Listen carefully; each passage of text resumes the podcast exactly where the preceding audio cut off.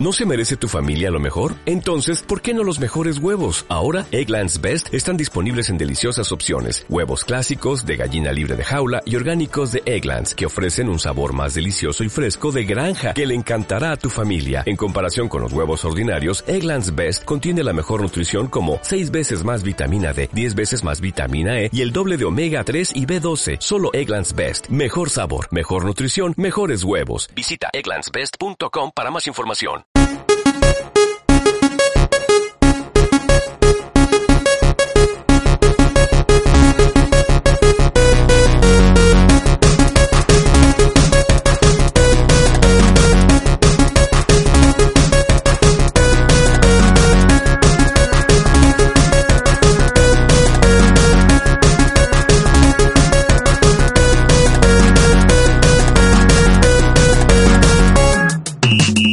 Bienvenido a Encuentra los Otros, programa 8, temporada 2, Dinero Proco. Delante mío, delante mío, señor mutante, buenas noches. Hola, buenas noches, ¿qué tal? ¿Qué tal? A mi derecha, Mr. Rabias, señorita Mutarski. Hola, ¿qué tal? ¿Qué chicos, de qué vamos a hablar hoy? Oye, ¿por qué la has llamado Mr. Rabias antes que nada esto? No, mister. es Encima, ¿eh? superfácil. Miss, Miss Rabias. Miss, Bueno, ¿y tú qué eres? ¿Mis lloricas? Miss Lloric, eh, yo soy Miss Lloricas y tú Mr. Rabias. Bueno, mientras estos se pelean, yo voy a decirles a los oyentes que hoy el programa va de dinero. Que ninguno de los tres de aquí tenemos en abundancia, ¿no? Pues no, en abundancia no. Tenemos suficiente, ¿no? We are poor Sí, sí. people. Y de esto hablaremos. No digas eso, como alguien que yo me sé. No somos pobres. Hostia, es verdad. Pues nada, ¿qué? Hoy, ¿con quién hablamos de dinero?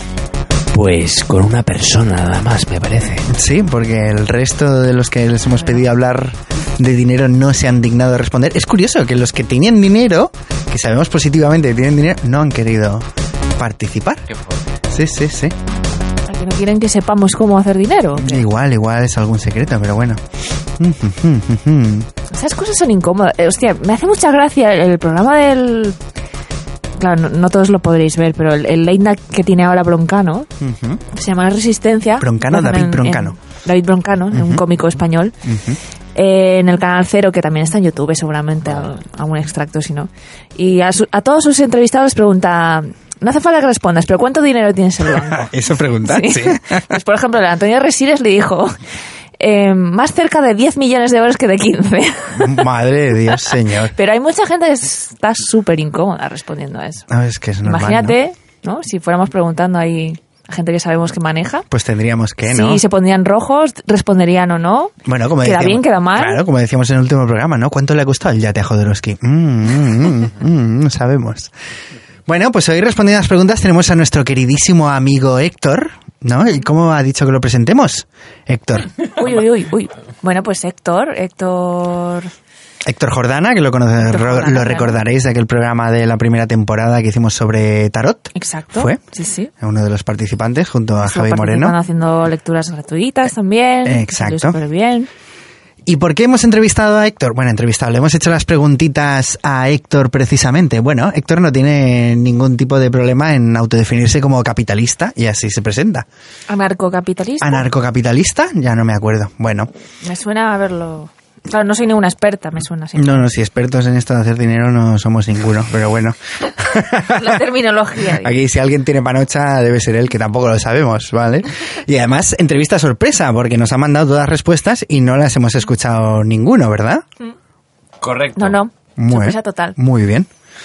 Pues nada, ¿qué? ¿Comenzamos o algo? Sí, ¿O qué? Vamos a empezar ya. Tenemos la primera pregunta por ahí. Sí, de hecho, me- eh, sí que he empezado a leer, a- digo, a escuchar el audio y él Sí. mismo lee la pregunta. Así que vamos a ponerlo fantasticísimo. Pues vamos a escucharlo, Gracias, Héctor. vamos gracias, gracias. Hostia. Bueno, pues os leo primero la pregunta que habéis escrito vosotros y luego la, la respondo.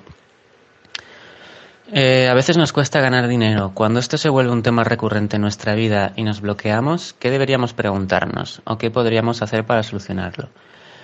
Bueno, eh, el dinero es solo el resultado de un esfuerzo realizado de manera adecuada a nuestras capacidades. Si no ganamos dinero, cabría pensar que o no nos estamos esforzando o no nos estamos esforzando de la manera correcta. Muchas veces nos han metido en la cabeza una imagen de lo que es el éxito que no encaja con nosotros o simplemente estamos reaccionando a esa imagen impuesta y basamos nuestras ganancias en, esa huida. Por ejemplo, eh, a una persona pudieron haberle machacado sus padres o la sociedad misma o su círculo cercano con tener una profesión de éxito o una profesión determinada y tener relevancia social con eso.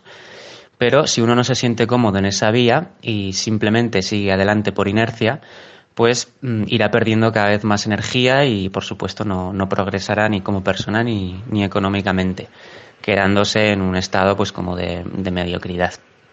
Y luego, poniéndonos en el, en el, caso contrario, en el caso de la reacción a la imagen impuesta, pues la persona luchará contra esa imposición y se cerrará a, pues a las oportunidades de éxito profesional que puedan surgir o incluso, o incluso a veces odiando el fruto de ese éxito, que es el dinero.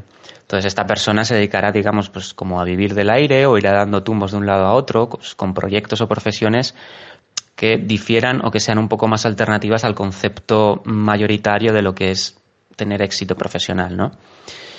Eh, en ambos casos la persona está estancada en un estado de infantilismo. O sea, en el primer caso es un infantilismo que ha asumido el mandato de los padres y en el segundo caso es un infantilismo rebelde en el que los padres han ordenado al niño eh, a madurar dentro de un molde que no le encaja y el niño se revela contra, esos contra esto, impidiéndose crecer y permaneciendo pues como un niño para no afrontar la orden de los padres, porque si crece tendría que asumirla. Entonces, la solución para ambos casos es que mm, se supere ese estado de niñez, reconocer los deseos personales, individuales, y, no, y rechazar, digamos, un poco los impuestos, reconocer tus propias capacidades y, bueno, pues eso, despojarse de, mandatos ajenos. Y básicamente es cambiar el, eje de atención que está situado en los padres o la expectativa social y situarlo en uno mismo y empezar a caminar desde ahí, aunque sea al principio torpemente y, estando alerta de, no volver a caer en un patrón de huida o estar engañándonos creyendo que estamos haciendo las cosas por nosotros mismos y es otro tipo de mecanismo que al final está reforzando lo de antes. Bueno, en resumen está hablando de que si no podemos ganar dinero es porque no somos nosotros mismos. Sí, algo así. A mí me ha recordado... A ver, estoy más que de acuerdo con él, pero creo que se contradice un poquito cuando dice que ganar dinero es un esfuerzo. Entonces ahí me ha venido la primera vez. Yo tuve una novia hace mucho tiempo que consiguió trabajar de lo que le gustaba, que ya era, era buceadora, ¿vale? ¿Se dice buceadora? Bueno, se dedicaba a bucear. Submarinista. Submarinista. A mí me sonaba de puta madre. Que lo diga yo, eh. Perdón, Que soy el menos lumbrera. Sí, sí, estuvo estudiando, estuvo estudiando hasta que se sacó el título máximo, no me acuerdo cómo se llamaba, el Dive Master. Y, y nada, ella se fue a Tailandia a trabajar de esto y me lo decía ella, cuando estás trabajando de lo que te gusta, no es ningún trabajo, no es ningún esfuerzo. Me recuerda un poquito el concepto aquel del, del ¿cómo se llama? El ikigai. ¿Esto suena? Que es donde confluye lo que, ¿cómo es? Lo que quieres hacer, lo que se te da bien, aquello por lo que puedes ganar dinero y aquello que ayuda a los demás. Eso es el Ikigai. Y se supone que haciendo tú esto, estás en tu vocación. Has encontrado, como dice Héctor, eso que sale de ti. No es una imposición, ni es una reacción, ni nada. Entonces yo creo que ahí no es un esfuerzo. También lo digo un poco desde el punto de vista personal. Porque me he pasado toda la vida, hasta los casi 40 que tengo, intentando ganar dinero, esforzándome, como un desgraciado me pasé de los 21 a los 28 con tres trabajos. Bueno, me habéis visto hacer un montón de locurones. Y hasta que no me he dado cuenta de qué es lo que realmente quería hacer, vale, pues ahora mismo no tengo dinero, pero como lo estoy haciendo, estoy seguro de que llegará el momento en que sí que lo tenga, en que no dejará de ser un esfuerzo, porque estaré haciendo lo que tenga que hacer. Sí, sí. Desde ti mismo, como dice Héctor, ¿no? Mm. Sí, el tema del esfuerzo, claro, lo que pasa es que lo tenemos muy integrado ¿no? culturalmente. Mm. El dinero cuesta de ganar. Mm. Entonces, a la que empezamos, tenemos un trabajo que nos cueste poco hacer o que sea ¿no? llevadero, pues ya es como que te viene la culpabilidad, ¿no? hostia, no debería estar ganando tanto dinero, hay tanta gente pasándolo mal, ¿no? Sí, claro, es que ese punto de vista igual surge de, un prejuicio social del rollo el dinero es malo, los ricos son malos y, y todo esto, ¿no? Sí, de ahí el tema de la vergüenza a la hora de decir cuánto dinero tienes, que no debería dar. Y está muy arraigado en nuestra sociedad, sobre todo en la sociedad española, el tema de la pasta, la derecha, la izquierda, ¿no? Sí, es un tema social, es un tema social. potente, es un tema social, quieras que no. Y hay una lucha, y bueno, y como dice ahí Héctor, es que se produce un infantilismo en cuanto hay una lucha de. No te preocupas simplemente de hacer lo que tienes que hacer y punto. ¿Vale? Pero es muy curioso porque ahora que ha sacado el tema de derecha a izquierda, tanto a derecha como a la izquierda, sale el tema de el dinero es malo. Entonces, claro, la izquierda, uf, ya me estoy metiendo en patatales nada más en comenzar, ¿vale? Pero unos luchan contra ello y otros se sienten atacados. Entonces ahí se produce una lucha, niños peleándose. Sí, sí. No, no, cuando en realidad, pues eso, si el dinero es un fruto, y no es un fruto de un esfuerzo, sino simplemente en plantas el árbol, lo riegas y sale a semilla, ¿no? Uy, qué mal, ¿no? ¿Qué hacemos? ¿Siguiente? ¿O hay que aumentar, añadir algo más? No sé, explica. ¿Qué? No, no, nada. Ya está, ya está.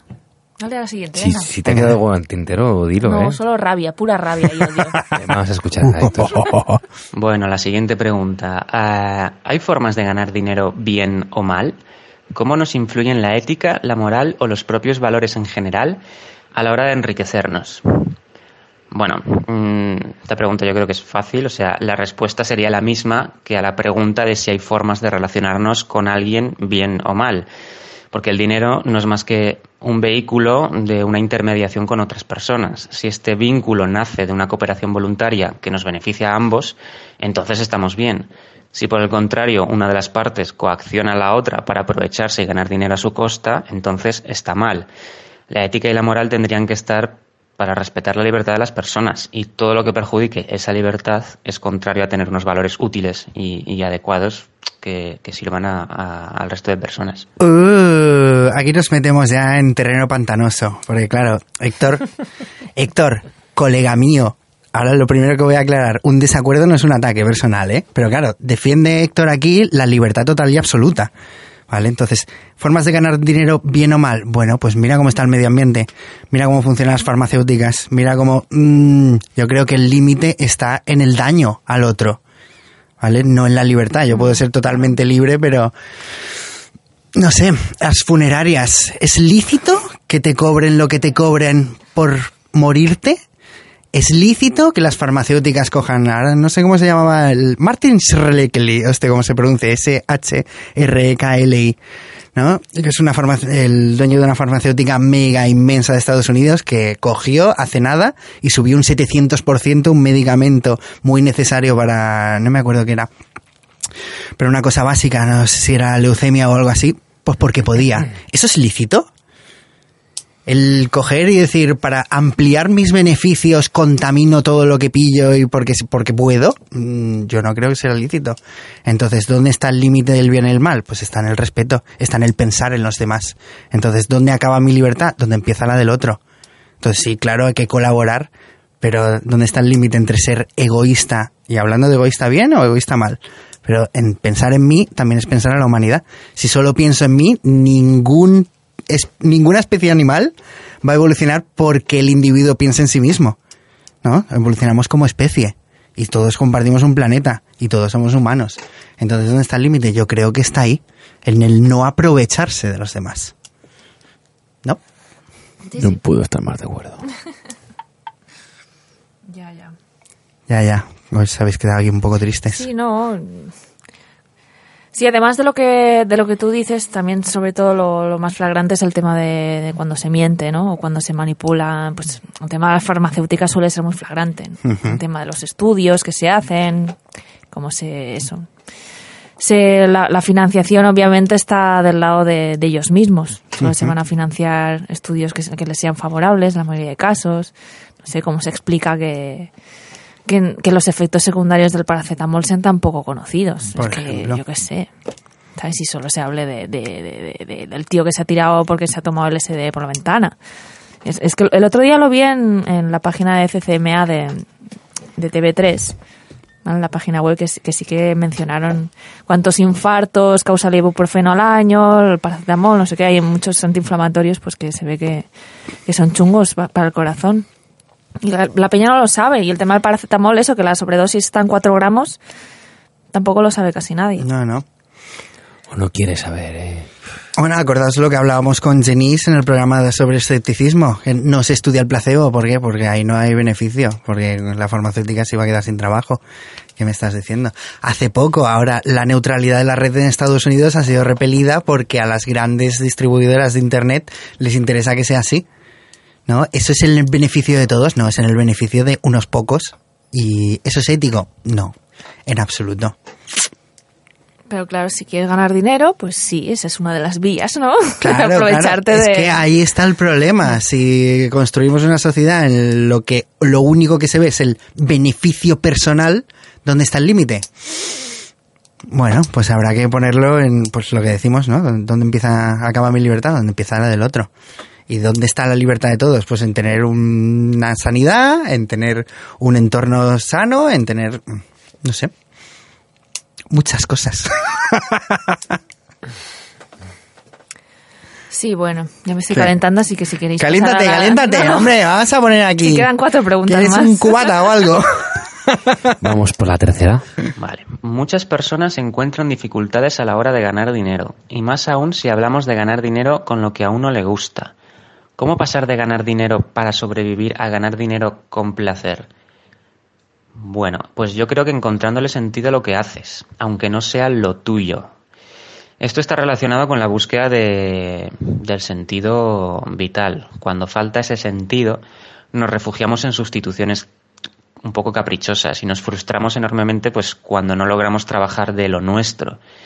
Entonces yo creo que tenemos que ver qué hay detrás de nuestras apetencias más inmediatas, que son más relacionadas con, con, con nuestra persona, con nuestra identidad o co- con nuestro ego, ¿no? Real- más allá de, de un sentido más profundo. Entonces, por ejemplo, si quieres hacer cine y no puedes, pues busca qué es lo que hay detrás de ese deseo. Quizás sea comunicarse con los demás o aportar un mensaje valioso.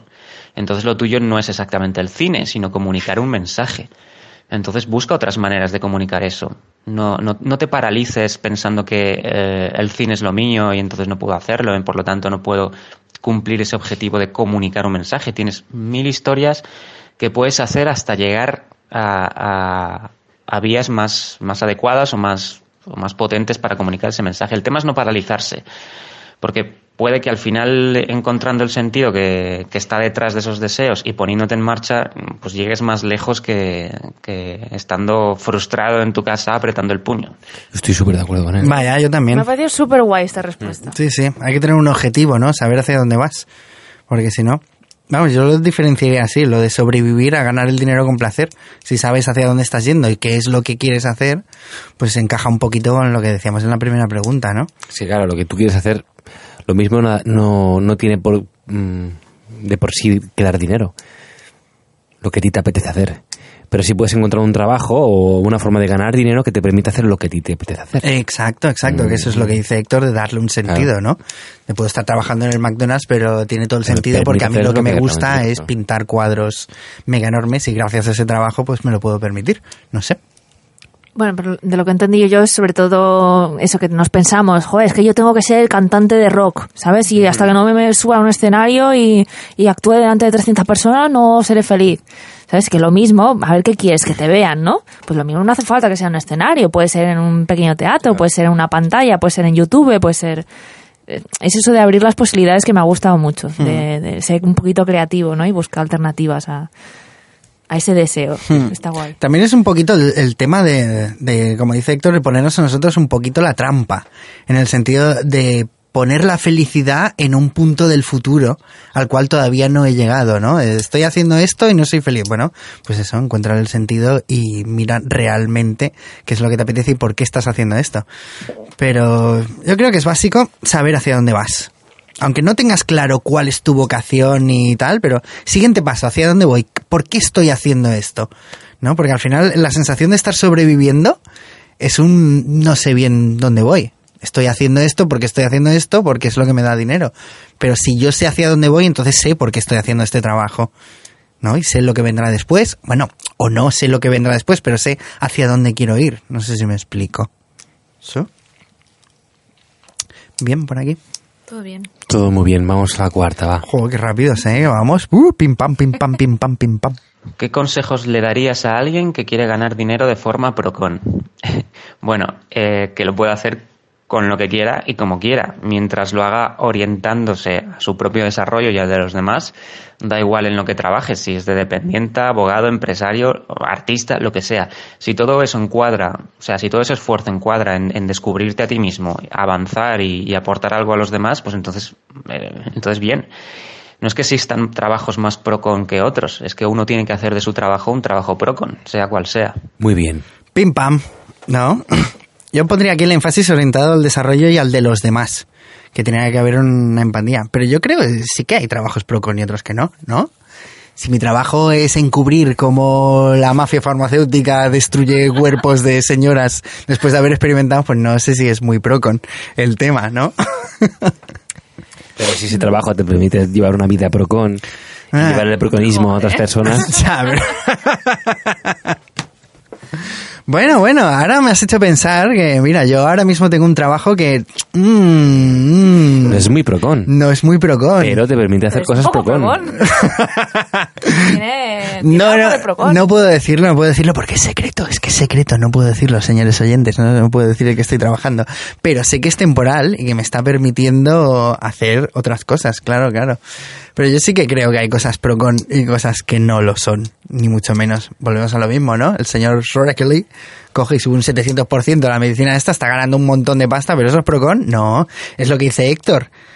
Orientado al desarrollo y al de los demás. Ahí sí que estoy súper, súper de acuerdo. Pero ese señor no será procon. Exacto. Sí, sí, no, no está ayudando al desarrollo de los demás. claro. No se está poniendo en la piel de los demás. No, no. Es que para ser procon, O a su manera. Bueno, a su manera, yo creo que toda esta gente tiene odio. ¿Sabes? Que lo que hacemos es proyectar lo que hacemos. Me incluyo en la humanidad. ¿Sabes? Pero lo que haces es proyectar a los demás un odio que tienes hacia ti mismo que no has sacado. Y entonces, ¿qué haces? Te aprovechas a los demás. Te pones en un nivel que no es el mismo del resto de gente. Y entonces lo que haces no es ayudar al desarrollo de los demás, sino aprovecharte de ello. Y de ahí sale tu dinero. No sé si me estoy explicando. Totalmente. ¿Sí? ¿Me estoy explicando? Pero bueno, sí, al final de... mucho- en muchos casos de nosotros depende, ¿no? El favorecer estas cosas o no. O sea, que alguien se esté aprovechando de ti implica que tú te estás dejando ser aprovechado, menos en cierto número de casos, por ejemplo, en- imagínate lo de un medicamento, ¿no? Que, es que si no me compro este medicamento, no- mi hijo se muere, ¿no? Exacto, sí, ejemplo, sí, sí. Que dices, vale, no, no tienes otra, otra alternativa, tienes que pasar por ahí. Lo mismo Pero- en la vida no es procon. Pero en muchos casos creo que sí Claro, que podemos claro. decidir, ¿vale? Sí, lo de que la responsabilidad final siempre es nuestra, sí, pero que el sistema o el mundo o la vida a veces nos ponga en situaciones que no tienen otra salida, pues también. Ahora, ¿cómo reaccionar? ¿Cómo era esto de no es tan importante lo que te pasa, sino cómo reaccionas a lo que te pasa? ¿No? Yo vivo en un pequeño pueblecito que tiene el río súper contaminado por la mega industria papelera que hay arriba. Bueno, pues me puedo resignar o puedo ir ahí a la industria a manifestarme o les puedo quemar la planta o puedo matar al jefe o vete a saber, ¿no? No estoy dando ideas, ¿eh? Son ejemplos tontísimos. Bueno, no comprar el papel, ¿no? No comprar el papel, mira, esto no se me había ocurrido, ¿ves? Ay, ¿os quedáis aquí pensando, mirando al vacío? Mm, ¿Qué os Ya, pasa? tío, no, porque mm, voy pensando en cosas y luego pues hablas y, o habla alguien y se me olvidan. Vale, vale, pero me pues suele pasar en general. me ¿no? callo, No ¿eh? lo digo porque te calles. Vale, vale, pero me Tengo callo. un problema, lo confieso. ¿Tienes un Me problema? distraigo con facilidad. ¿Le doy a la próxima o qué? Uy, estamos yendo súper, súper, súper rápido, ¿eh? Pues de puta madre. Creo que los oyentes eh, van a empezar a olerse que aquí va a haber un A- cambio. A ver, a ver, pues si solo tenemos un entrevistado es normal que vayamos rápido Ah, también. sí, ¿eh? Claro. tanto. 23 minutos. Dale, dale. Venga, va. Play. ¿Se te ocurre alguna alternativa más procon que el dinero? ¿Un sistema diferente? Bueno, yo aquí diría las criptodivisas, ¿no? No, no únicamente el Bitcoin, pero bueno, sería una manera más, más procon. Eh, no te sabría decir exactamente qué, qué monedas serían las, las mejores, porque es una tecnología que aún le queda mucho camino, pero todo lo que dé más poder a las personas y se lo quite a los estados y a los políticos, pues tanto que mejor y, y más procon. Ala, tal cual. Pim pam pum, bocadillo de atún. Ya, pero claro, a mí me gustaría ir a las multinacionales, ¿no? Bueno, es en general. A ver, yo estoy de acuerdo, ¿vale? Las criptodivisas se basan en una tecnología, la cadena de bloques, que esto va a ser una revolución y realmente le quita el poder a todo el mundo. Porque dice a las personas, pero claro, el sistema es descentralizado, no depende de absolutamente nadie, funciona por su parte. ¿Vale? Pero bueno, aquí le sale a Héctor otra vez la vena antiestatista, esta anarcocapitalista, como se llame, del rollo. Que bueno, yo, a- yo personalmente ahí no estoy de acuerdo porque volvemos a lo mismo. Tiene que haber algo que ponga límite en, en, en cómo se consigue ese dinero y hasta dónde llegue. Entonces, el tema de las criptodivisas está muy guay, ¿vale? Soy el primero que tiene un portfolio de criptodivisas. Pero vemos dónde nos llega, porque, hostia, el peligro está ahí a tope. No digo que se tengan que regular, porque no se tienen que regular, yo estoy seguro. Es que es imposible. O sea, la tecnología no lo permite de por sí mismo. Pero preguntábamos una alternativa al dinero y sigue siendo dinero. ¿No? Sigue siendo un intercambio de valor. Porque cuando hicimos esta pregunta, ¿en qué pensábamos? ¿En trueque historias de estas? Yo nada. En nada. O sea, yo esperando que dame una solución, o mejor, al dinero. Algo si que no la sea hay, pues, dinero. a tope con el dinero.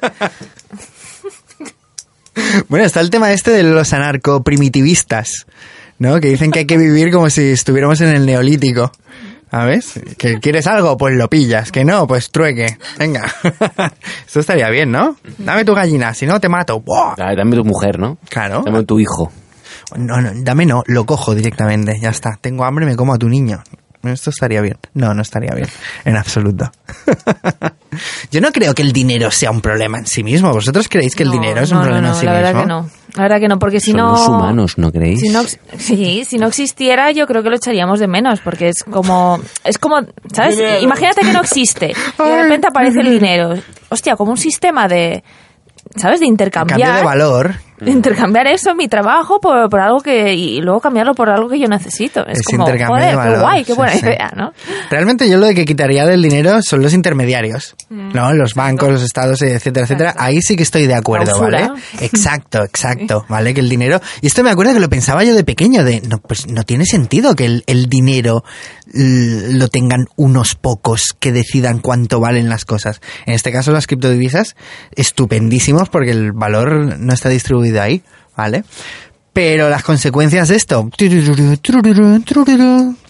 Vete a saber.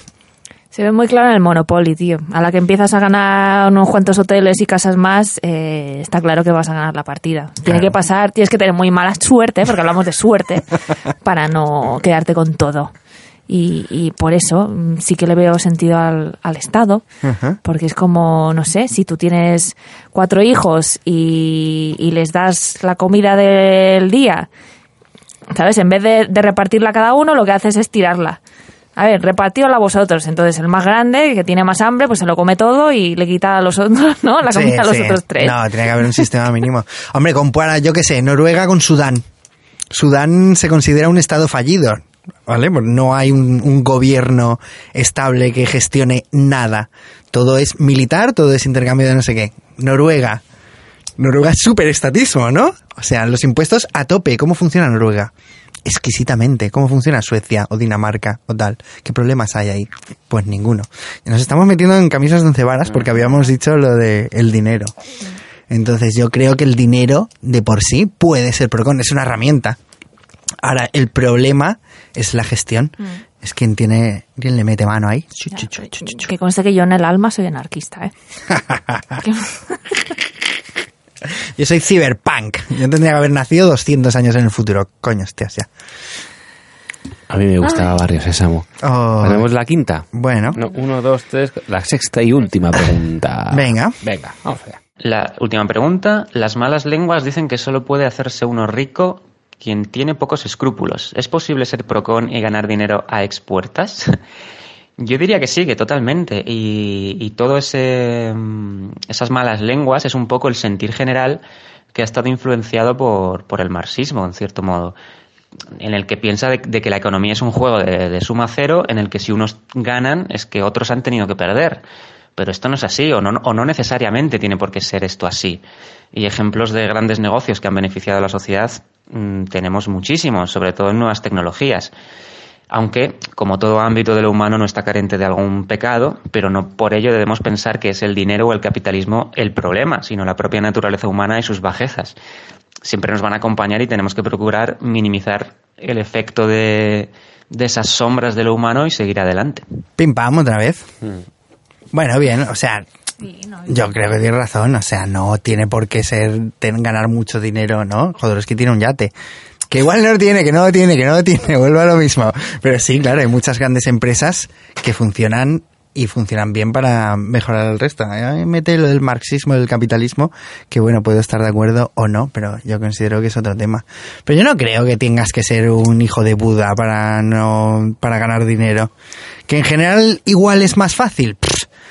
Bueno, es lo que estamos hablando, ¿no? Respetar. Mi madre siempre ha dicho, hola mamá, si me estás escuchando, que si quieres ganar mucho dinero, te tienes que dedicar o a la prostitución o al narcotráfico, ¿no? y ninguna de estas dos actividades es que sea muy procon. Pero sirve como ejemplo de, de, bueno, ahora mismo, para ganar dinero rápido y bien, ¿y qué? ¿Qué tienes que hacer? Pues básicamente ofertar un producto que tenga mucha demanda, ¿no? Como estos dos o medicamentos. Jugar con la enfermedad, ¿no? ¿Qué opináis? Habla, coño. No, no. mm, no sabría, ¿eh? no sabría. ¿No sabrías? ¿Cuánto tiempo llevamos haciendo el podcast? Dos años, ¿no? ¿Y cuánto dinero hemos ganado?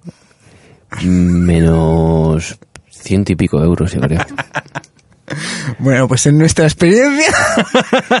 Se supone que esto nos gusta, ¿no? Sí, se supone que esto nos gusta, pero bueno, también se supone que no tiene mucha demanda. Ya. ¿Tú crees que le hemos mejorado la vida a alguien?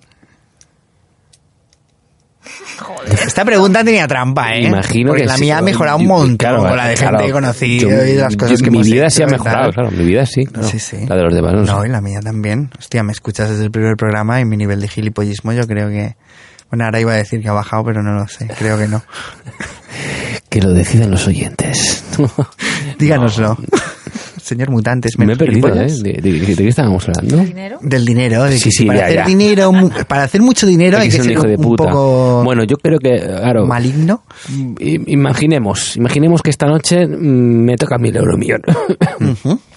me tocan 60 kilos, 60 millones de euros. Muy bien. Claro, eh, desde, desde mi punto de vista... ¿Qué harías, qué harías con ellos? a- ahora mismo, sin 60 millones de euros, pienso que, claro, es, que es injusto que, hay- que haya gente que lo esté pasando mal, ¿no? Y me encantaría ayudar a la peña, pero si tuviese 60 millones de euros, yo no sé si actuaría de la misma forma. Yo creo que el poder de alguna forma te, te transforma y no es que te haga un hijo de puta, pero Poder te corrompe. cambia, Mm, te cambia. mm, y a lo mejor es, un, is- es, es parte de- del cerebro reptiliano el hecho de acumular, poder y, y protección para los tuyos, para tu familia, no lo sé, o tus creencias, no lo sé. Yo no creo que te cambie. Creo que ahora te estás. Si piensas eso, es muy probable que ahora te estés autoengañando, pensando que eres majo y buena persona. Yo no digo que sea mejor persona ahora, todo lo contrario. Digo, estoy diciendo... O sea, pero que no es que el dinero te cambie. No es que tener 4, estoy 60 millones de euros te cambie. Estoy diciendo que cambia... Que que- ya eres un hijo de puta ahora. Estoy No diciendo, estoy diciendo que la voluntad, la voluntad es variable, la personalidad, la personalidad cambia. La tuya sí, desde... Con las circunstancias, sí, sí. Claro, o sea, no no es que sean los hijos de puta en sí los que tienen mucho dinero. No, ni mucho menos, pero bueno, ya lo dice al principio Pero- del Club de la Lucha, ¿no? Las cosas te poseen a ti. Entonces, si tú tienes mucho, es normal que tengas miedo. ¿Por más. qué normalmente es conservador el que tiene mucha pasta? Porque tiene miedo a perderlo. ¿No? Y cuánta gente... Siempre hablamos, o siempre hablo yo porque soy un pesado, del tema del privilegio. ¿No? De que tenemos un privilegio innato por haber nacido aquí, no haber nacido en Sudán. ¿No? Entonces te encuentras que en el mundo occidental la gente que tiene dinero suele ser de derechas. ¿Por qué? Porque quieras que no, inconscientemente, no sé si el reptiliano o el cerebro mamífero dice, esto no me lo merezco, lo tengo porque he nacido en este país o porque he nacido en esta familia o por lo que sea, ¿vale? Y pertenezco al 3% de la población que tiene el 80% de la riqueza, ¿vale? Entonces eso que infunde a nivel, puede que inconsciente, miedo, miedo a perder. Entonces eso se relaciona con lo que estás diciendo. Ahora de pronto tengo 60 kilos que me han venido por la lotería, pues probablemente tengas miedo a perderlos y te vuelvas para mí. Del rollo, no, no, esto para mí, individualismo y ya está. No es que fuera antes mejor, mejor persona que, que en esta nueva situación. Soy la misma persona. Bueno, pero con más pasta. Con más pasta. Ah. Mm, Un nuevo paradigma. Bueno, si toca, ya te pasas algo, ¿no? Por supuesto. Hombre, Por supuesto, ayudar. personalmente a ti. lo ¿eh? sabes. A, a ti no te voy a dar porque me habéis llamado hijo de puta. Esto ha quedado grabado, ¿eh? Tenemos Ah, que sí, hacer una sí, fundación quedaría, sí. o algo, ¿no? Na- Nada que ver con tu santa madre, ¿eh? Es un, era mm, una expresión. Haremos un- una fundación psicodélica. Psicodélicos sin fronteras. Ah, mira qué Sí, bien. y haremos como Oxfam, ¿no? Es que es, un temita eso también. También es un ¿eh? temita, ¿eh? Madre mía. Vaya hijos de puta, ¿eh? El poder corrompe, el poder corrompe. Pero es que, No. claro, yo... ¿Cómo que no? ¿Cómo que no? Eh, es, es muy curioso ese, ese caso, porque claro, a lo mejor los, los directivos de Oxfam, yo, yo- bueno, el tema de los directivos, por un, cole- por Para un no cole- esté puesto, hacéis un pequeño resumen. Sí, algo que lo harás muy bien. No, no, yo de qué. Yo- yo- yo- me he yo- enterado un poco de, de que ¿A lo tuyo, ha habido orgías ahí. Pues sí, yo lo que leí que en Haití, ¿no? Con el terremoto, pues se ve que algunos, no sé si, no llegaban a ser directivos, me parece. Pero bueno, trabajadores que contrataron servicios de prostitutas ahí, Con el en dinero in de- situ, claro, obviamente con el dinero de- destinado a las ayudas para el terremoto. O sea que es como de lo, no sé, junto con los curas pederastas, de lo peor que se me pasa por la cabeza. ¿sabes? Ah, mira, el otro día escuché al, arque, al arcabismo, no sé cómo se dice, el arzobispo Ah. de Melbourne, diciendo que la pedofilia es una unión espiritual con los niños, por ejemplo, también. Perdón, perdón, se me ha juntado esto, que, que es que me dejó un poco pilluli también el tema, ¿eh? Que, Claro, tío, pero luego en la Plaza San Marco hay, hay millones de personas ahí flipándolo, tío. Y esto lo saben, ¿eh? Hay que justificarse. Esto es un poco raro, ¿eh? El otro día había un estudio, no me lo he traído eh, para hacer el tenis diario porque faltaban datos en el estudio, pero el estudio decía que cuando nos presentan eh, creencias que no son las mismas que nosotros, nos cuesta mucho cambiarlos. Entonces alguien había hecho un estudio en el que hacía que si no cambiabas de, de creencia, perdías pasta y todo. ¿Vale? Y el tío había demostrado que aunque pierdas pasta, no vas a cambiar de creencia. ¿Vale? Tendemos siempre a favorecer aquello que alimenta nuestros prejuicios. Porque cambiar de opinión duele. Normalmente representa liberarte de algo. De son evidencias, Sí, sí, no creencias. evidencias. O sea, un cristiano que se entera lo que acabas de comentar, eso es una evidencia. Sí. Es no quiero escuchar lo que me está ahí, diciendo. no vas a cambiar tu creencia. Sí, lo, puedes ¿eh? justificar de todas las formas. Exacto. O sea, es como el de Oxfam, el portavoz de Oxfam en España, pues salía ahí diciendo que no, estos son casos que se han investigado, que son puntuales, ahí te comen la cabeza. O sea, que en, que en ninguna organización se puede, puede suceder esto. O sea, es impersi- impermisible. Ujú. Es como No, si pasara no en, cambiamos, ¿no? en la empresa donde trabajas tú, donde trabajo yo. O sea, que a alguien se le ocurra contratar prostitutas con el dinero de la empresa. O sea, ¿cómo va a suceder esto sin una vigilancia? Es imposible. O sea, es, es una mentira. Bueno, el que decidió contratar a las putas, Señoras prostitutas. prostitutas, perdón, Señoras que fuman. señoras que fuman. sí, es- ¿Qué? que, claro, eh, es dinero de donaciones. O sea, él, él lo sabía. O sea, No, ahí- pero no es una persona, son varias. esas, esas personitas, ese grupito de personas, sabían que, era, que, ven- que estaban en una, en una ONG, tío. Y con O gente sea, muriendo sí. por su puta culpa. Y se se pusieron palotes y Sí, contrataron sí. unas, unas señoras Exacto. que fuman. O sea, Es que igual les ponía el tema. Claro, es que esto lleva a un nivel de complejidad muy extraño de la realidad, ¿no? Como la, ge- la gente que está Papa Forever y luego sale el... el- el- el- Bueno, el- tenemos reciente todo la matanza que ha habido en la escuela esta de Florida Ah, sí, hace nada. sí, sí. Mira, hoy leía justo en el país que ponía, la gente no pueden beber eh, alcohol a los 16 años, pero sí se pueden comprar un rifle de... Pero, pero es esto, la solución que dan, armar a los maestros. Digo, ¿Qué estás diciendo? No, tenemos un problema con adolescentes que se vuelven locos y matan a todo el mundo. Solución, darles más armas. Y ves la gente, tengo muchos amigos norteamericanos que defienden una y otra vez. No, el problema no son las armas, pero a ver, tío, ¿quieres mirar al resto del mundo? Y mira al resto del mundo y no, no. Entonces cada uno está con su creencia. Y al final es miedo. Al final es miedo a cambiar. ¿Habéis visto las carreras de tractores? que lo he visto tarde también, va un poco... Tiene relación. Eh, en Estados Unidos que tenga. montan tractores con cuatro o cinco motores de muchísimos caballos y, arras- y arrastran unas máquinas super bestias, ¿vale? Entonces cogen, aceleran a fondo y empiezan a sacar humo de gasoil quemado a lo bestia, contaminando a lo bestia y exprimen el motor y el motor explota y la gente ¡ah! aplaude. ¿Sabes como los monsters pero con, con tractores? Claro, violencia. Mira, violencia reprimida, ¿eh? El y miedo la ahí. ahí flipándolo, ¿sabes? Sí, sí, ¿Y sí. eso qué sentido tiene? El miedo y la violencia reprimida. Ya está. Eso se expresa súper claro. Cuando tú tienes miedo, ¿A qué, a qué tenemos miedo, Víctor? a nosotros mismos. Pero es que es obvio, es súper obvio que si nos enganchamos a nuestras propias creencias es porque tenemos miedo a cambiarlas, porque cambiarlas significa quitar una parte de tu personalidad. Y como ya hemos visto mil veces, el carácter es una defensa de por sí. Entonces, claro, cuando tú ves un ataque, y es lo que estábamos hablando de todo esto, tú eres rico y viene alguien y te dice, los ricos son malos, pues ¿qué vas a hacer? Defenderte. Y al revés, tú eres pobre, los pobres son unas mierdas, pues ¿qué vas a hacer? Defenderte. Yo quiero armas, yo quiero follarme niños, yo quiero... Pues, ¿qué haces? Defenderte todo el tiempo. Porque cambiar necesita humildad. Y la humildad es una característica que tenemos muy, muy poquito. Es mucho más fácil odiar a los demás. Es mucho más fácil generalizar y decir todos los ricos son malos y todos los pobres son unos aprovechados y todos los curas son unos pederastas. Es mucho más fácil que tener humildad y ponerse en la piel del otro y decir, pues quizás estoy equivocado. Quizás tengo que resolver mis problemas. Me gusta mucho lo que has dicho. Pues eso. ¿Qué? Pues lo que pasa que, que es inútil hacer un podcast, porque si lo único que hacemos es mantener nuestras opiniones ¿Cómo que ¿no? es y, los oyentes seguirán pensando lo que piensan, nosotros seguiremos pensando lo que pensamos. Claro, pero a alguien ofenderemos, Pero ¿no? bueno, pasamos el rato, ¿no? Echamos la claro, tarde. pim pam pum. Venga, sácate un cubata. Chi, chi, chi, chi. Bueno, pues ¿qué hacemos? Tiramos para... eh, parece que Jenny se levanta, eh, creo que se está meando. ¿Qué? Hoy, pero no sí. des tantos datos, No por pasa favor. ¿Esto no nada. Podríamos pasar al tren Sí, diario, pues ¿no? venga, pongo la intro, ¿eh? Venga. vamos allá.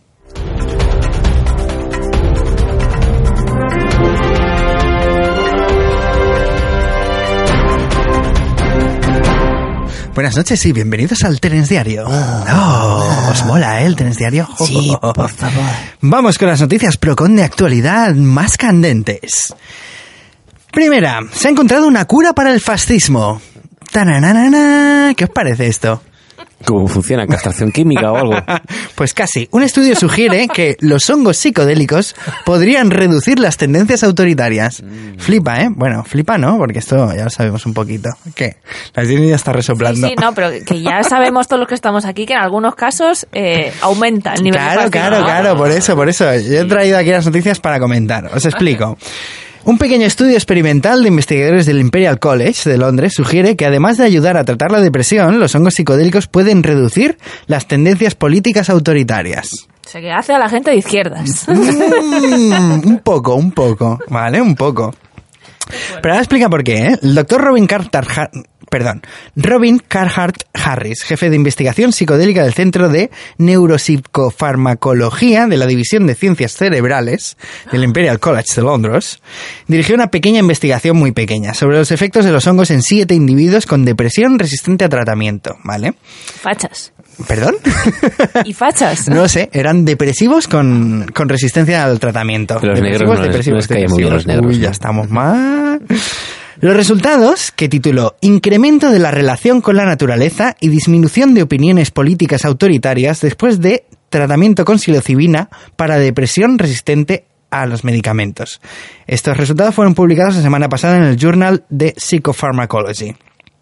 Entonces, citando investigaciones previas, muestran que el uso psicodélico puede alterar los rasgos de personalidad, actitudes y creencias. Esto ya lo sabemos todos. Entonces, Carl Har- Harris y su estudiante de doctorado Taylor Lyon se propusieron examinar también los cambios en las actitudes hacia la naturaleza y la política. Y según el resumen, compararon los efectos de la psilocibina en relación con la naturaleza y la perspectiva política autoritaria o libertaria en pacientes con TRD, que son las siglas de depresión resistencia al tratamiento, versus sujetos de control sanos. Entonces encontraron que con respecto a la relación entre la naturaleza y la... Perdón. El respecto a la relación entre el paciente y la naturaleza, sus... Cito. Los resultados sugieren que con la terapia con psilocibina aumenta el sentido subjetivo de conexión con la naturaleza una semana después del tratamiento y que estos efectos se mantienen durante al menos 7 a 12 meses. Es decir, de durante 7 a 12 meses las personas que pasaron el tratamiento se sintieron mucho más unidas a la naturaleza. Y entonces, también citando, los pacientes mostraron una disminución significativa en la perspectiva política autoritaria una semana después del tratamiento con psilocibina señalando que los resultados sugieren que la terapia con psilocibina puede disminuir persistentemente las actitudes autoritarias posteriores al tratamiento con psilocibina. También advirtieron en contra de sacar conclusiones definitivas y aconsejaron que se requiere investigación adici- adicional para probar la solidez de esta relación. Sin embargo, recordad una cosa. Estos señalaron la relación histórica entre el uso psicodélico y la ruptura con las creencias autoritarias. ¿Vale? ¿Dónde hemos visto esto? Los hippies. El uso de drogas psicodélicas en los años 60 y 70 estuvo fuertemente asociado con los movimientos anti-establishment igualitarios de la contracultura, ¿vale? Pero hay muy poca investigación controlada que haya mirado el vínculo entre el uso psicodélico y las perspectivas políticas. Entonces aquí, por primera vez, hay un estudio controlado en el que se muestran cambios duraderos en los valores políticos después de la exposición a un psicodélico. Bueno, como la- habla de la autoridad, entiendo que, claro, serían contra no solo el fascismo, sino actitudes de extrema izquierda, ¿no? Sí, el titular, el titular es un poco... Dictaduras, cosas sí, así, en general. ¿Vale? Ser más abierto, más empático. Bueno, los valores clásicos de la cultura hippie de los 60. Vale, ya digo que el titular es, es un poco amarillista. En una cura para el fascismo. Pero bueno, tiene todo el sentido, ¿no? Pero bueno, como nosotros decimos, más de uno y más de dos vemos que van en el sentido contrario. Sí, sí, sí. Es curioso esto, ¿eh? ¿A qué? ¿Nos ponemos aquí Sí, con la cara? Que no sé si lo he dicho ya en el programa, os lo he dicho a vosotros, pero que para algunos pocos eh, los psicodélicos son como un gimnasio del ego. O sea, que el ego va ahí, ah, se enfrenta con un super reto, ve cosas súper chungas y se hace más fuerte. Entonces, y cada toma es hacerse un poquito más fuerte. Peta, peta, sí, sí. Y el ego se va hinchando. Yo, yo no creo que sea un tema... O sea, que no creo que sea la sustancia la que provoca esa situación, sino yo creo que ya es la propia personalidad de, del, del Sí, como dice Jenny, claro. Y pff, que yo creo que va con esa, es mi opinión, ¿eh? predisposición a, a fortalecer. O sea, am, por, lo- por lo que conocemos, ¿no? que eh, hay psiconautas que prefieren una sustancia u otra en función de lo que mejor le va. Y yo hablo por mí mismo también, ¿eh? O sea, al final lo- los, vi- los, viajan- los viajeros psicodélicos nos movemos en una sustancia, ¿vale? O en, o en un terreno que nos sentimos cómodos y que de alguna forma no, no- nos representa. ¿Me explico? Sí, sí. No sé si me explico. Sí, sí, te explicas, ¿vale? te explicas. O sea, yo creo que hay, tanto por un lado, en el lado negativo de que alguien le refuerce el ego, como el otro, como el, el- el modesto. Cada un, cada ser humano elige en, en qué, en qué ámbito psicodélico se quiere mover y, y ahí se queda. ¿eh? Yo no, Mm, no sé si escoge, Es- ¿eh? Porque o sea, no- pues, escoger es también. que puedo estar de ya. acuerdo, pero claro, el rollo de escoger es como el rollo este de, de decir que somos totalmente responsables de absolutamente todo lo que hacemos. No, tenemos un inconsciente. ¿Vale? Vale. Entonces, que el- las drogas psicodélicas refuercen el ego en algunos casos, tampoco lo creo, porque Pep, por ejemplo, ¿vale? Pep Cuñat, que lo entrevistamos hace unos programas, para los que no os recordéis, siempre dice que el trabajo comienza después de la toma. Entonces, claro, va a depender del tamaño de la herida, y esto ya es opinión personal. Cuanto más miedo, menos humildad, más dolor tengas que afrontar, pues igual menos ganas tienes. Entonces se produce lo que dice Jenny, un cambio de, de, bueno, pues al revés, refuerzo mi defensa, porque he visto que soy incapaz de afrontar el agujero que he visto, soy incapaz de quitar mi carácter, entonces se hincha. Pero que de forma general los psicodélicos producen una unión y producen una empatía y producen, claro. sí. Bueno, otra cosa es, como dice Jodorowsky, el rollo, tener miedo está muy bien, ser un cobarde, ¿no? Si eres un cobarde y te metes para adentro y te refuerzas el ego, bueno, pues eso ya es cosa de cada uno. ¿Sí? ¿No? Más o menos. Sí, sí. Eso que en, en general sí que sí que contribuye a, a suavizarla y relativizarlo todo bastante. Y por el otro lado hay un pequeño porcentaje de gente que pues que realmente le va muy mal. Claro. Pero sobre todo el cambio con la conexión con la naturaleza y todo, o sea, todo eso te pasa a gente que nunca tiene una experiencia psicodélica. O sea, a los, a- a los novatos realmente es cuando ahí se ve claramente la conexión cuando con la más, naturaleza claro, y claro. cuando empiezas a relativizar. La ¿no? unión con el todo. Pero cuando ya empiezas a tener kilómetros y empiezas ya a ser un, un, viaje- un viajero experimentado, pues ahí es cuando yo creo que aparecen las cositas. Fíjate, ¿eh? esto también lo dice Bebe, que muchas veces los que más chungos son son los que más veces han tomado. sí, sí. Es curioso, ¿eh? Yo, yo- mi opinión, ¿eh? es una opinión, no, no es nada científica, pero simplemente creo que es, hostia, he encontrado esta sustancia, ¿vale? Que da igual, ¿eh? Como sea, que puede ser súper fuerte o súper floja, da igual. Y la, que sea, no importa. Y aquí me siento cómodo y me autoengaño y me quedo aquí y me hincho como una Tengo pelota. razón. Hasta que pete o no. A lo mejor no peto, mira el, el, el- ¿cómo se llama? El que vota Ciudadanos, el... Escotado. El, co- el cogotado, tío. Fíjate, mm. Es un ejemplo clarísimo, ¿sabes? Bueno, parece claro, mentira que nuestra opinión, nuestra opinión. Sí, nuestra opinión. ¿eh? Pero bueno, ahí el tema de, de conexión, ¿no? Y de relajación y tal. Hostia puta, tío. Es una opinión, ¿eh? No sé, yo ahí no opino, me faltan datos. Es que lo Me vimos el otro día. Claro, me parece extraño. Pero sí. Ya, ya no porque fuera una persona de izquierdas y comunista, si es que es mí eso me da igual, sino de si un psiconauta. Es que este hombre es un psiconauta. Ujú. What the fuck. Pim pam boom, algo no se entiende, no sé. Bueno, dicen que, el- que todo el marketing moderno que vivimos y toda la cultura que vivimos es, es hija de los hippies. Y lo que tenemos ahora es lo que tenemos. Ay, No sé, yo para- os lo comentaba hace un rato fuera de micro, pero, ¿sabes? Eh, el, el tema de, de- de la gente que, que aboga tanto por el individualismo y por lo que decía el escotado en la entrevista del Chester esta, de que los jóvenes, pues eso, que si alguien se mete en la heroína y te lo encuentras por la calle tirado, pues ya se apañará, ¿sabes? Su problema. A mí me parece un, no sé, un quedarse en un nivel de conciencia realmente infantil, adolescente, ¿sabes? En plan, yo solo me preocupo por mí, a ti que te den por culo, tú haz lo que tengas que hacer, ¿sabes? Pues si te has encontrado una vida de problemas, pese a que no haya sido tu responsabilidad, porque simplemente has nacido en ese entorno y te has encontrado con eso, pues ahí te quedes. A mí me parece eso, un nivel de conciencia muy bajito. olvidarse del privilegio. Pero bueno. Yo para, para esto que acabas de comentar, recomendaría visualizar el documental de Adam, Curti- de Adam Curtis de. Hypernormalization. Habla exactamente de esto. Habla justo de esto. Si tú has llegado o te consideras, ¿sabes?, en un nivel de conciencia un poquito más desarrollado de lo normal, eh, lo natural es que te empieces a preocupar por los demás, igual que un padre y una madre se preocupan por sus hijos. Sí, ahora, bueno, igual suena en plan, no, te miro desde arriba y te tengo... No, o No, sea, ni eso es una cosa menos, natural, totalmente menos. natural, que Claro, surge. Un- La, la compasión que surge de, joder, esta persona, ¿vale? No ha tenido las mismas oportunidades que he tenido yo. Si se las quieres dar, ya está. Pero lo cogemos y vamos, vamos a Haití y nos vamos de putas con dinero. ¿Sabes? Bueno, Ningún extremo, ¿eh? O sea, ni infantilizar, que sería del rollo no dejar al niño hacer absolutamente nada, ni dejarlo ahí tirado, mira, bebé tres meses que se apañe y la- de la- no sé. Si uno no puede, si yo, yo qué sé, vosotros tenéis un pro- si me veis a mí que de pronto me engancho a la heroína, pues me ayudaréis, ¿no? No me diréis, ah, te den por culo y ya te apañarás tú solo.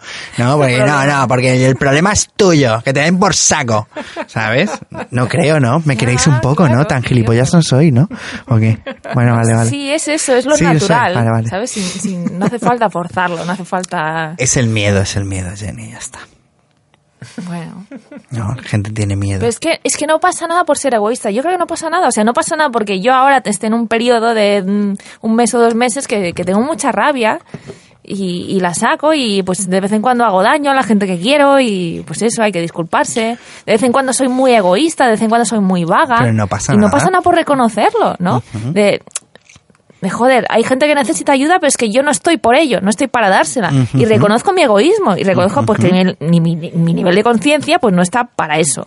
O no, ¿sabes? No, no estoy ahí. Y ya está. O sea, pero no, no, no hay que darse ínfulas, no, no, es que como he tomado psicodélicos, yo sí, yo he llegado a conocer pero predicarlo cosas. es una forma de justificarlo, ¿no? Pues ahora me toca egoísmo, pues me toca egoísmo y estoy por mí y me suda la polla a la gente y ya está. Reconocerlo simplemente. Oyentes, que os den. La Jenny dice que os os den. culo, claro que sí. ¿No os gusta lo que digo? Pues que, pues escuchad estos programas, es que me la suda. para, para los pocos oyentes que tenemos. Para los pocos que quedan. Ahora, tenemos Claudio, un saludo Claudio, desde aquí. te queremos. te queremos Claudio. muchísimo. Ay, Dios santo. Bueno, ¿sigo con la sección Sí, o qué? por ¿Qué os favor, parece? Por ¿Qué os favor. parece? Espero que sea más calmada. Sí, sí. es- o sea, la primera ha sido psicodélicos. Un pony. Ahora vamos, casi, casi, casi. Un algoritmo de inteligencia artificial reconoce la propaganda terrorista con una precisión del 99%. Bien, bien. Este no habrá mucho que comentar, pero ya veréis por qué hablo. La empresa británica ASI Data Science presentó esta semana un algoritmo de aprendizaje automático que permite identificar vídeos de propaganda terrorista con una precisión del 99%.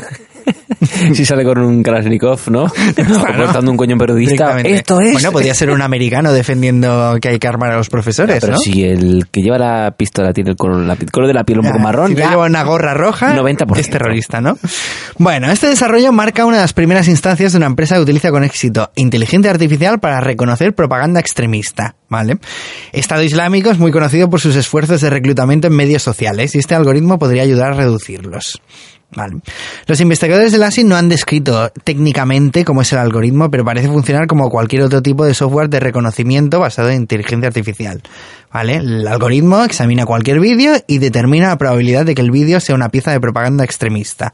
Entonces lo marca y viene un humano y dice qué tal. Entonces, según la BBC, perdón, sí, esto es. El algoritmo fue entrenado en miles de horas de vídeos de reclutamiento de terroristas y utiliza las características de estos vídeos para asignar puntuaciones de probabilidad, ¿vale? Este algoritmo ha sido parcialmente financiado por el gobierno británico, ¿vale? ¿Por qué? ¿Por qué? Porque fue creado para el beneficio de plataformas de vídeo pequeñas, que no tienen los recursos para mantener personal que modere el contenido. Debido a estos sitios no pueden examinar exhaustivamente todos los vídeos, es donde los grupos terroristas plantan la propaganda, ¿vale? El investigador de ASI, Mark Warner, dice hay más de mil vídeos de, de propaganda terrorista en 400 plataformas muy pequeñitas diferentes. Entonces, no está claro cuándo se desplegará este nuevo algoritmo, pero cuando finalmente esté disponible, es probable que grupos como Estado Islámico intenten cambiar la forma en que crean sus vídeos para evitar ser detectados. ¿Vale? Les den una forma más de anuncio o de historias de estas. Como la teletienda, ¿no? Únete a Estado Mata a Islámico. un infiel. bueno, no, no quiero hacer broma con esto porque yo paso, tío. Bueno, no hay mucho que comentar. No, Esto es no. una herramienta y tal, ¿vale? ¿Por qué lo he puesto? Bueno, hemos empezado con psicodélicos, después ha venido inteligencia artificial, Y ahora. Pues mezclaron las dos. Pegatinas psicodélicas para confundir inteligencias artificiales. Hostia, lo flipan. Lo flipan, lo Oh. flipan un montón. Atención, ¿eh? Los sistemas de aprendizaje máquina son muy capaces, pero no son exactamente inteligentes, ¿vale? Porque no tienen una cosa que tenemos nosotros que es sentido común. Entonces, aprovechando este hecho, los investigadores han creado un ataque contra sistemas de reconocimiento de imágenes inteligentes. ¿Sabéis esto de vas, las cámaras son capaces de reconocer tu cara y ver qué identidad tienen? Vale. Este ataque utiliza pegatinas especialmente impresas que resultan tan interesantes para las inteligencias artificiales que no ven nada más. Solo pueden ver la pegatina, ¿vale? Un fractal o algo, ¿no? Una Pues espiral. casi, casi, casi, casi. ¿Verdad? La visión por ordenador es un problema muy complejo. Entonces los humanos usamos cognitivamente atajos para ver correctamente. Entonces los sistemas de visión por ordenador hacen lo mismo. Uno de estos atajos es determinar la importancia que tiene algo dentro de una imagen, ¿vale? Imagínate que hay una foto de, de una casa con cielo detrás y césped delante, ¿vale? Unas pocas reglas básicas le dicen al ordenador que la foto es de la casa, no del cielo o del césped, con lo cual le da una importancia, ¿vale? Entonces, el ordenador considera estos antecedentes y se pasa más tiempo analizando lo que cree que es lo principal de la foto. Entonces, en Google, un grupo de investigadores dijeron, ¿qué pasa si trasteamos con el atajo este y haces que el ordenador ignore la casa y se, concentre en cualquier otra cosa? Entonces cogieron dos sistemas de inteligencia artificial y los confrontaron uno a otro. Y el tema era que se tenían que distraer entre ellos. ¿Vale? Entrenándolos se convirtieron en, en sistemas perfectos, al final, en distraerse. ¿Y qué generaron? Una serie de imágenes que confunden absolutamente a cualquier sistema de visión por ordenador. Y esas imágenes es muy curioso porque son muy psicodélicas. Están llenas de colorines y un montón de formas que recuerdan las alucinaciones psicodélicas con fractales y formas dentro de fractales, etcétera, etcétera. Entonces, atención, al poner una de estas imágenes junto a un objeto conocido, el sistema se vuelve loco. En el ejemplo de estudio, le muestran un sistema de reconocimiento de inteligencia artificial una foto de un plátano. ¿Vale? Y el sistema, en el 99% de las veces, dice, esto es un plátano. Le plantan la pegatina al lado y el 99% de las veces dice que es una tostadora. ¿Vale? Es incapaz de reconocer el plátano. ¿Vale? Entonces, ¿qué podía hacer con esto? Bueno, te coges una pegatina de esta, se la pones en tu ropa y el sistema es incapaz de reconocer tu cara. Lo único que va a ver va a ser tu pegatina. Entonces, quizás este sistema de reconocimiento de imágenes en el aeropuerto o las cámaras de seguridad con inteligencia artificial se distraigan lo suficiente como para que no registren tu presencia. Qué fuerte, ya tenemos el exploit de inteligencia artificial. O sea, Es poco hardcore. Y son unas pegatinas, Sí, sí, ¿eh? O sea, sí. puedes imprimírtelas en tu PDF, Claro, tú, coges, tú le pones un fractal pones encima y, se empieza a calcular el fractal y se empieza a meter en el sí, se fractal. olvida y, de tu cara y de pronto dice, pues eso, que tú eres una tostadora, no sé qué. En otro ejemplo, confundía una pistola con una tortuga. Al ponerle a la pistola una pegatina de estas. Ahora veremos todos del, del, del- del yihadismo vestidos vestido rollo hippie de los Pegatinas 70. psicodélicas. Hostia, qué bueno. Es muy- fuerte. Muy ¿eh? interesante. muy Estamos interesante. viviendo tiempos curiosos con el tema de inteligencia artificial y cómo están abriéndose Tiene todo el sentido, ¿eh? investigación Esto tiene psicodélicas. toda la Claro, sí, lógica, sí, sí. Sí, me encanta que esté llegando el momento en el que realmente la inteligencia artificial sea tan compleja que no, no podemos entender cómo está funcionando. Sí, sí. Hombre, es el, lo básico, el sistema básico de inteligencia artificial es que no sabemos lo que hace. Tú le metes unos datos, salen, pero no tenemos ni idea de cómo funcionar. Pero tampoco sabemos cómo funciona nuestro cerebro ni lo que es la conciencia. Exacto. Claro, Eso estamos- mismo, a eso me refiero. Estamos creando algo que no tenemos ni puta idea ni siquiera lo que somos. Tararara, tararara, tararara. Cómo mola el mundo, ¿eh? Por eso hablamos de él en este programa. Sí, saca el DMT. Bueno, eso vamos ahora, ¿no? ¿O no? O- Eh, vamos a cenar mejor. Sí, Venga, vamos sí. a hacer una pizza. Le pondremos una pegatina. Bueno, hasta aquí el telediario. sí, ¿no? Pues Y hasta aquí el muchísimas programa gracias. también, ¿no? Sí, vamos a agradecer a, a Héctor, ¿no? Muchas gracias, Héctor, por responder. Muchas gracias. Eh, Sí, sí, infinitas, todas. Ya te invitaremos a una pizza o un DMT. Ha sido el único que ha respondido, o sea, la única persona decente que, Que hay se ha entre atrevido. el resto que no vamos a mencionar sus nombres ni siquiera. No, no. porque no merecen ni que los mencionemos. Pero bueno, gracias a todos también, pero sobre todo a Héctor. Y bueno, se avecinan cambios importantes en el programa, ¿no? Se avecinan cambios Que importantes lo, en el programa. lo comunicaremos la semana que viene. Sí, ya explicaremos Sí, qué es lo que pasa. Y bueno, ¿Qué? ¿Damos alguna pista o no? pues si queréis. Pues que todo es para bien. ¡Ay, qué bonito! Uy. Todo es para bien. No, no, me sabe mal por el fan.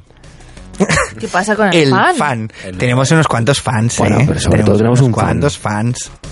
Tenemos un fan muy interactivo, que creo que no le hemos saludado nunca. ¿Los volvemos a saludar Sí. hoy otra vez? Sí. Hola, Claudia. Hola, Claudio, gracias. Esperamos que Gracias, disfrutes Claudio. tus viajes con nosotros dándote la paliza. Qué bonito, qué romántico.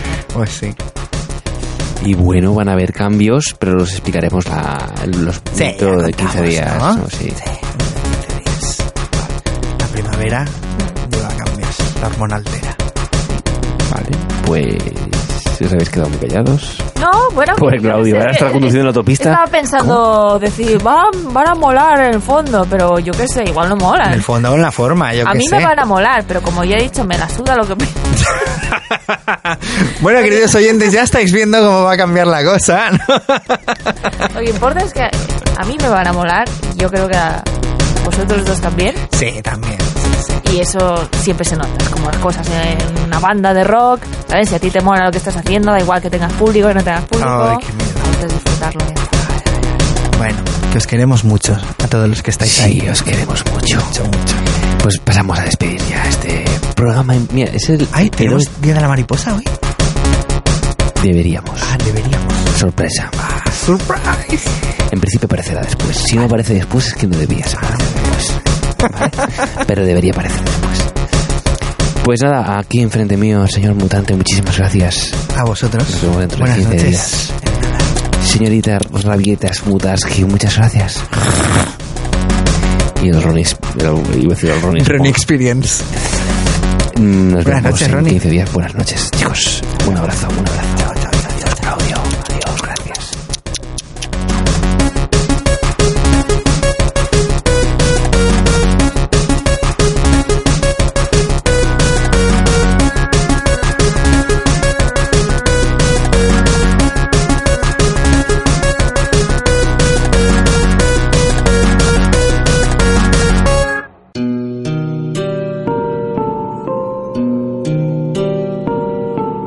El Día de la Mariposa, capítulo 5. A Sergio se le iluminaban los ojos cada vez que se paraba a mirar el escaparate. Se encendía su alma de niño como si estuviese viendo, 30 años atrás, el catálogo de juguetes de unos grandes almacenes. Lo hacía a menudo, aunque los modelos expuestos no eran demasiado distintos unas veces de otras. Al menos un sábado por la mañana al mes, o dos, si disponer de ese tiempo le era concedido, con la excusa de dar una vuelta por las montañas del Vallés, cogía el coche y conducía unos 70 kilómetros para dar una vuelta por senderos de Caldas de Montbui y San Feliu de Codinas.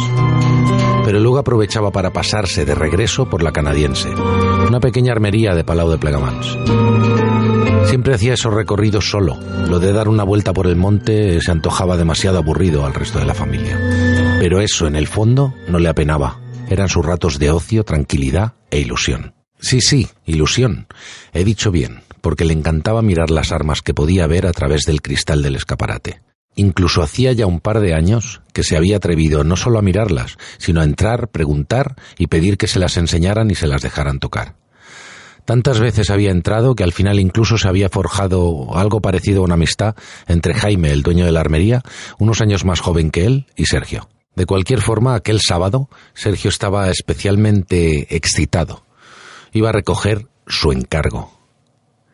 Le había llamado la atención en muchas ocasiones un revólver Smith Besson de color plata con una empuñadura de madera oscura, preciosa. Era de fogueo, claro. Sergio no tenía permiso de armas y no se hubiera atrevido siquiera a preguntar a Lucía si le permitía tenerlo. De todas formas, lo que a él le gustaba era el diseño y la estética de las armas. No le atraía la caza ni nada relacionado con la utilización violenta de las mismas. Había mantenido muchas veces conversaciones de este tipo con Jaime, pero también le había transmitido que le encantaría poder disparar a latas, frutas, troncos, lo que fuera, y evidentemente con un arma de fogueo eso no era posible.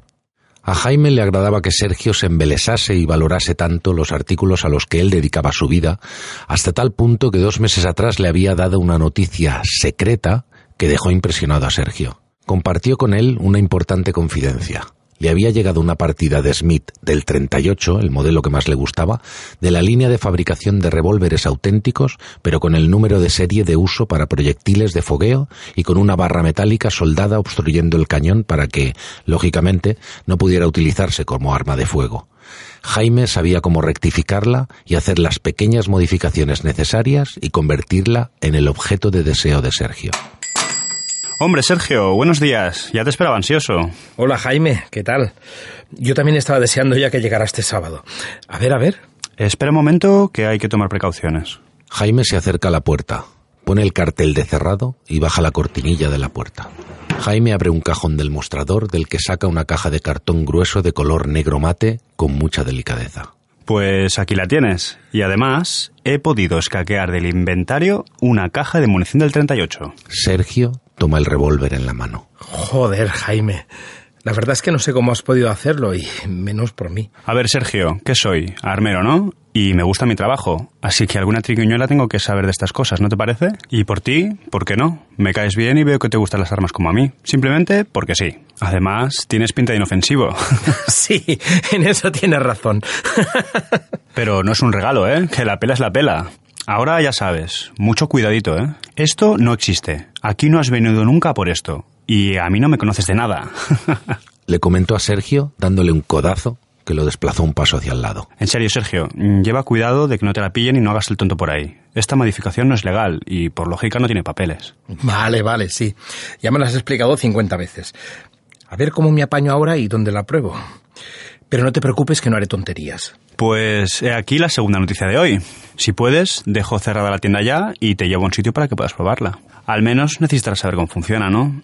Aunque si no te apetece. Sí, sí, claro que sí, tío. Pero, ¿me dejas que haga una llamada? Sí, hombre. Yo mientras voy a la trastienda a cerrar la caja y guardar todo hasta el lunes. Hola, Sergio. ¿Cuándo vienes? Es casi la una. Hola, es que me he encontrado un compañero de trabajo y... eh, si no te importa, voy a tardar un poco más. ¿Qué? Ah, bueno, como quieras. Pero si tardas mucho ya habré comido cuando llegues. Bueno, vale, come cuando quieras y ya llegaré. ¿Cómo dices? Que no te preocupes, mujer, que intentaré llegar cuanto antes. Mm, bueno, vale. Pues aquí estoy. Ah, esta tarde salgo un rato con mis amigas. Así que si llega muy tarde igual ya no estoy. Vale, cariño. Hasta luego. Un beso. ¿Listo? ¿Vamos? Jaime llevaba una bolsa con varios trastos con los que hacer puntería. Después de conducir durante unos 15 minutos en coche, 10 de los cuales transcurren por una pista sin asfaltar que se va estrechando hasta convertirse en sendero, aparcan al lado de un enorme pino, justo enfrente de una cantera abandonada. ¡Hala! ¡Qué pasada, tío! ¿Pero tienes permiso para utilizar esto?